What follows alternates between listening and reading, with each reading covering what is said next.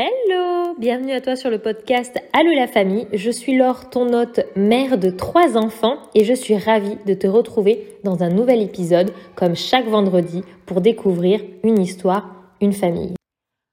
On dit qu'à trois ans, c'est l'âge où l'enfant va intégrer l'école. Pourtant, ce choix n'est pas obligatoire. Ce choix, ce n'est pas celui qu'a fait Anaïs et elle nous raconte aujourd'hui son histoire. Je voulais te remercier d'avoir accepté de participer au podcast Allô la famille pour nous faire part de ton expérience. Et du coup, tout d'abord, j'aimerais savoir si tu pourrais euh, te présenter. Du coup, je m'appelle Anaïs, j'ai 28 ans et je suis mariée à Julien depuis 10 ans bientôt. Et ensemble, on est parents de trois petites filles. Euh, de 8 ans, 4 ans et une petite dernière de 7 mois bientôt déjà. Et nous habitons dans la région bordelaise, pas très loin de la forêt, on est vraiment super bien positionnés. Nous avons fait du coup euh, le choix de l'école à la maison, l'instruction en famille pour euh, nos deux aînés. Comme tu viens de le mentionner avec ton mari, vous avez fait le choix de l'instruction à la maison et c'est vraiment cette thématique que j'aimerais aborder avec toi. Et j'aimerais du coup que tu nous expliques Qu'est-ce qui a fait que vous avez fait ce choix? Comment vous êtes arrivé à ce choix de faire instruction à la maison pour vos deux grands Il y a eu plusieurs aspects qui nous ont fait faire ce choix. Il faut savoir que déjà notre fille aînée jusqu'en CE1 était scolarisée. Nos métiers ne nous permettaient pas de faire l'instruction en famille parce que ça demande quand même euh, beaucoup de temps et d'énergie, euh, ce qui n'était pas euh, possible à cette période-là de notre vie. Et puis en plus, on ne connaissait pas du tout l'instruction en famille. Ce qui s'est passé, c'est qu'on pratique un type d'éducation qui tend vers la bienveillance, le respect, etc. de l'enfant ce qu'on appelle l'éducation positive, entre guillemets. Et on s'est euh, aperçu que nos choix éducatifs tendaient vers aussi une instruction en famille. Une instruction qui est du coup avec des pédagogies alternatives, qui n'est pas dans le cadre d'une école euh, comme on peut le voir euh, classiquement. Et en fait, on avait vraiment, vraiment très envie d'être acteur dans l'instruction de nos enfants parce qu'on s'est rendu compte que c'était quelque chose de super précieux dans l'éducation. Et c'est comme ça qu'on a cheminé petit à petit. On a découvert plein de pédagogies alternatives qu'on ne connaissait pas.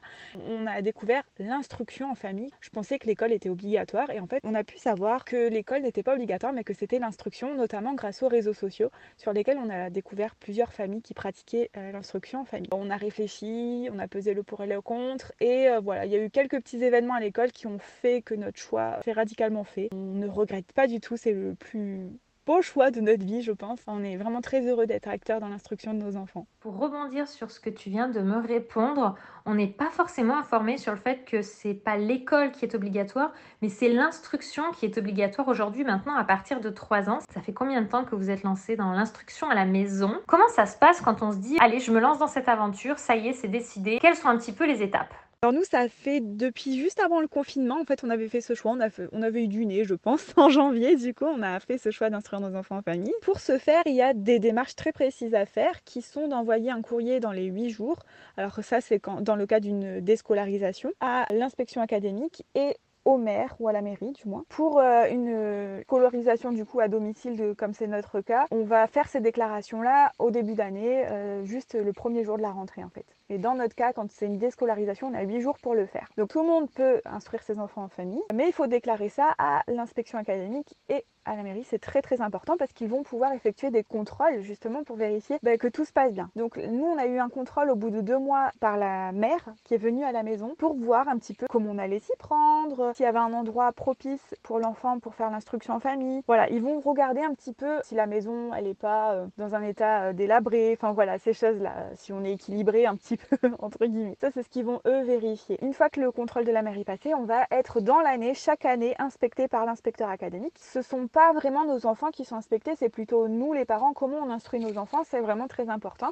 Et puis, on va avoir des contrôles aussi au niveau des enfants. Ils vont vérifier qu'il y ait euh, une évolution entre les contrôles. En fait, il faut qu'à l'âge de 16 ans, les enfants aient acquis l'intégralité euh, du socle commun. Voilà, on va vraiment écouter l'enfant et ses besoins et euh, ce à quoi il est sensible à l'instant T. Donc voilà, c'est très contrôlé, c'est très encadré. Euh, on est inspecté tous les ans, hein. nous on a déjà eu nos contrôles et voilà. Comment se déroule une journée d'instruction à la maison? Est-ce que tu peux nous le décrire? Comment toi tu t'organises, ton mari? Il y a autant de familles qu'il y a de façons d'instruire son enfant. Il n'y a pas de règles, il n'y a pas de manuel précis, il n'y a pas, si tu veux, quelque chose à suivre. C'est vraiment propre à chaque parent, à chaque famille.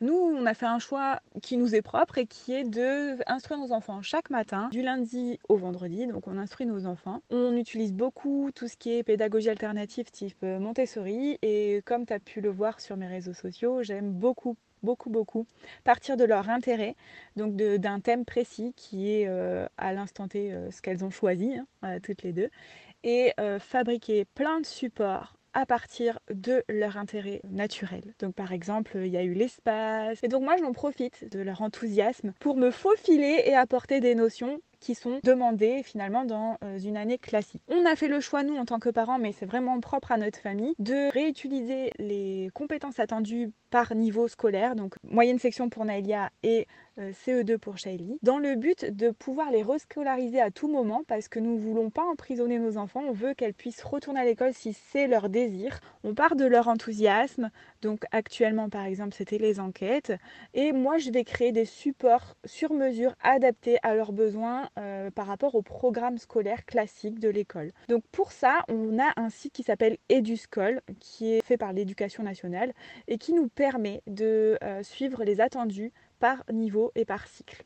Voilà un petit peu comment nous on fonctionne. C'est super de pouvoir comme ça s'adapter à l'intérêt de l'enfant et apporter les, connaissances et les apprentissages qui sont entre guillemets attendus pour d'ici euh, les 16 ans comme tu nous l'as euh, si bien expliqué. Mais du coup, comment toi, euh, tu t'organises combien de temps ça te prend, combien de coûts ça vous représente financier, et eh bien pour pouvoir justement préparer tous ces supports, combien, comment tu t'organises à la semaine, euh, toi en temps pour préparer justement tout ce qui va te permettre de faire instruction à la maison, et comment vous vous répartissez avec euh, ton mari en termes de charge de travail avec les enfants? Alors c'est vrai que nous, la façon dont on a choisi d'instruire nos enfants nous demande un un sacré temps de préparation quand même. Mais on peut très bien faire l'instruction famille et avoir quasiment rien à préparer. Ça nous fait plaisir de créer ces supports à nos enfants. Alors comment on s'organise concrètement? Moi, le dimanche après-midi avec, avec mon chéri, tous les deux, on fait tout ce qui est support pour lundi, mardi, mercredi. Mercredi après-midi, on fait pour jeudi, vendredi. C'est à peu près le rythme qu'on s'est trouvé. Il faut savoir que pour le global, donc euh, savoir ce qu'on va faire, quelle matière, etc., ça s'est fait à l'avance. Euh, je le fais pendant les grandes vacances ou à chaque vacances scolaires en fait. Je prépare le planning pour le mois à venir ou là, euh, plus généralement, j'ai prévu jusqu'en juin pour être tranquille. Après, je ne sais pas encore le thème qu'elles ont choisi, donc pour m'adapter en fait euh, au thème, bah, il va falloir que je réfléchisse au dernier moment quand elles ont choisi leur thème. Donc généralement, c'est là où on choisit à la semaine bah, ce qu'on va faire globalement. Et après, chaque matin, euh, quand je me lève, je prépare les supports qui nécessitent une préparation, euh, style les ateliers Montessori qu'on peut mettre en place. Donc ça, ça va demander une préparation quasi de dernière minute. Donc ça, je le fais chaque matin. C'est vrai qu'on s'est réparti un peu les tâches. Mon mari s'occupe vraiment plus de Shaili, le CE2, il est plus à l'aise avec Shaili. Moi, la moyenne section pour Naïlia, c'est quelque chose qui fait partie de ma formation et euh, c'est moi qui ai plutôt une passion pour tout ce qui est ludique, etc. Et mon mari, lui, il est plus dans tout ce qui est euh, apprentissage, tout ce qui est langue, etc., qui n'est pas du tout mon, dada, j'avoue. Donc lui s'occupe de tout ce qui est langue, français, etc. Moi, je suis plutôt mathématiques, ludique, sciences, géographie, etc. C'est plutôt mon domaine. Et comment on fait chaque matin? Lui s'occupe de Shaili, moi je m'occupe de Naïlia. Si euh, les filles ont envie de l'inverse, on peut faire l'inverse. Il n'y a pas vraiment de euh, un parent dédié à, l'autre, mais naturellement, c'est vrai qu'il a tendance à s'occuper de la plus grande et de moi de la, plus petite. Et euh, moi, je m'occupe aussi de la plus petite. Pourquoi? Parce que j'ai aussi le bébé à m'occuper en même temps. Et que du coup, pour la plus grande, il y a besoin d'un peu plus de concentration que Nadia, elle peut beaucoup se débrouiller en autonomie. Shadi est une petite fille qui aime bien qu'on reste avec elle, donc elle, a toujours un parent avec elle. Voilà un petit peu comment on s'y prend. Mais c'est vrai que ça prend beaucoup d'heures. Je pense qu'on est environ à 5 heures par semaine de préparation globale pour euh, la semaine environ. Donc on se l'étale un peu. Voilà, je vais pas te mentir, ça dépend vraiment des jours. Il y a des fois où je suis trop fatiguée, donc euh, je vais faire deux jours d'affilée. Enfin voilà, je sais, c'est assez variable finalement. Et au niveau du coût, c'est pareil. Ça dépend quel type d'instruction on invite, quel budget on a aussi financier. Nous, on a un assez gros budget, je pense. On est assez chanceux, on travaille tous les deux à la maison, donc on, peut se permettre de leur acheter beaucoup de choses. Donc euh, c'est vrai qu'on a un budget assez large, je te dirais environ 250 euros par mois, parce qu'on leur achète beaucoup de livres. Alors on pourrait aller à la bibliothèque, tu me dirais, ça serait moins cher. Voilà, il y a des alternatives à chaque fois. Donc on, leur achète euh, de livres et de supports ludiques et de crayons et de, et de tout ce qui est artistique. Elles font aussi des cours d'art plastique. On fait beaucoup de sorties avec elles. Malheureusement, avec le Covid, on est vraiment limité. On a vraiment hâte de sortir de toute cette, euh, de ce brouillard du Covid et de pouvoir profiter parce qu'après, nous, notre objectif, c'est de partir en week-end, une semaine à certains endroits dans la France qui nous semblent être le plus propice aux apprentissages. Enfin voilà, un petit peu comment on s'y prend. Donc ça peut être très cher comme très peu cher finalement et ça peut demander très peu de temps comme beaucoup de temps. Ça dépend vraiment du type d'instruction qu'on a envie de donner à son enfant. Super intéressant, j'apprends, euh, j'apprends plein de choses. Qu'est-ce que tu as remarqué? Qu'est-ce qui est récurrent euh, questions auxquelles tu as l'habitude du coup de répondre ou de préjugés auxquels vous pouvez faire face? Comment ça se passe avec le regard extérieur? Ah oui, le regard des gens, ça peut être quelque chose qui peut peser sur, euh, sur ce choix-là. C'est vrai que nous, on y apporte peu d'intérêt, mais quand on est sensible au regard des gens, ça peut vraiment être difficile, notamment pour le côté sociabilité. On nous pose beaucoup de questions sur ça. Mais du coup, tes enfants sont sauvages, elles n'ont pas de copains, elles n'ont pas de copines, elles voient personne. C'est vraiment des préjugés de base qui sont loin de la réalité.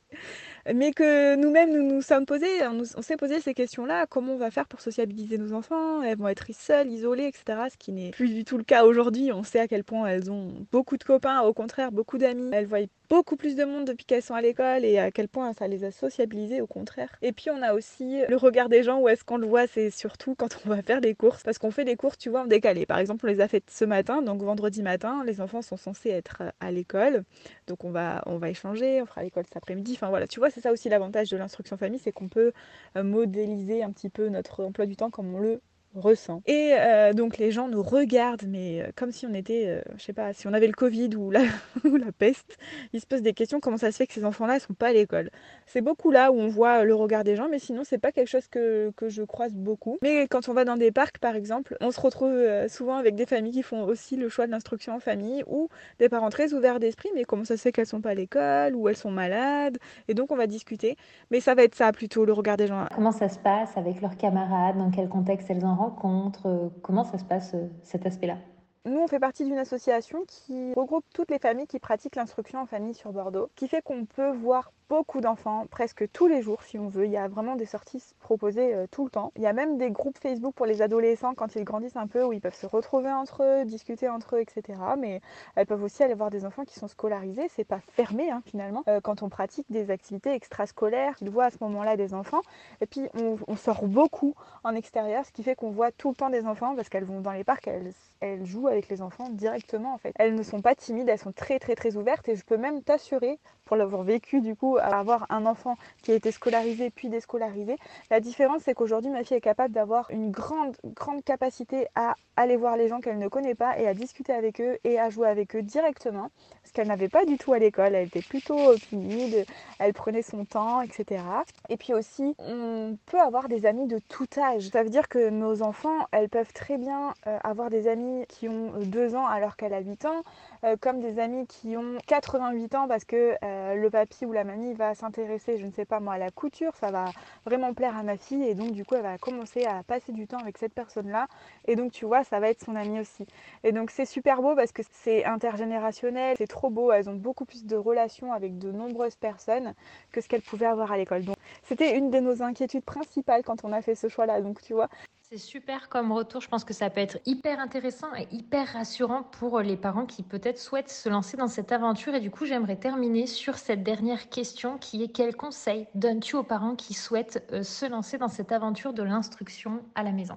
Le mot de la fin, ce serait faites-vous confiance, osez, essayez, ça vous coûte rien. Vous pouvez toujours remettre vos enfants à l'école, c'est pas une décision irrémédiable. Osez parce que vous pouvez pas le regretter. Vos enfants n'auront cet âge-là qu'une fois dans leur vie. Bien sûr, si c'est quelque chose qui vous fait envie, que vous hésitez, par contre, si vous vous sentez pas, vous avez le droit de pas vous sentir et c'est ok, il n'y a pas de souci. Entourez-vous de personnes qui vous feront du bien, écoutez plein de témoignages, suivez peut-être des personnes sur les réseaux sociaux qui, euh, qui vivent cette expérience-là, ça vous donnera peut-être des idées plus approfondies de ce que c'est l'instruction en famille, euh, en dehors de tous les préjugés qu'on peut avoir là-dessus. Et puis aussi, n'hésitez pas à contacter des associations. Euh, il y a plein d'associations pour expliquer c'est quoi l'instruction en famille, comment euh, s'y prendre, quelles sont les démarches, être accompagné, etc. Et puis restez pas tout seul, profitez avec vos enfants et voilà, je vous souhaite juste du bonheur et une belle expérience dans ce qui est tout tout ce qui touche aux apprentissages de vos enfants parce que vous allez voir que c'est juste euh, waouh, magnifique tout ce qu'ils peuvent nous donner comme leçon de vie, tout ce qu'on apprend avec eux, c'est magnifique. Merci d'avoir ouvert la porte de votre maison pour eh bien, euh, présenter à, tous ceux qui écouteront ce podcast euh, l'instruction en famille que vous pouvez pratiquer chez vous. Euh, J'ai vraiment apprécié pouvoir échanger avec toi sur ce sujet. Merci pour tout ce que tu m'auras appris et je te dis peut-être à bientôt dans un nouvel épisode. Merci de ton invitation et puis oui, à bientôt avec grand plaisir.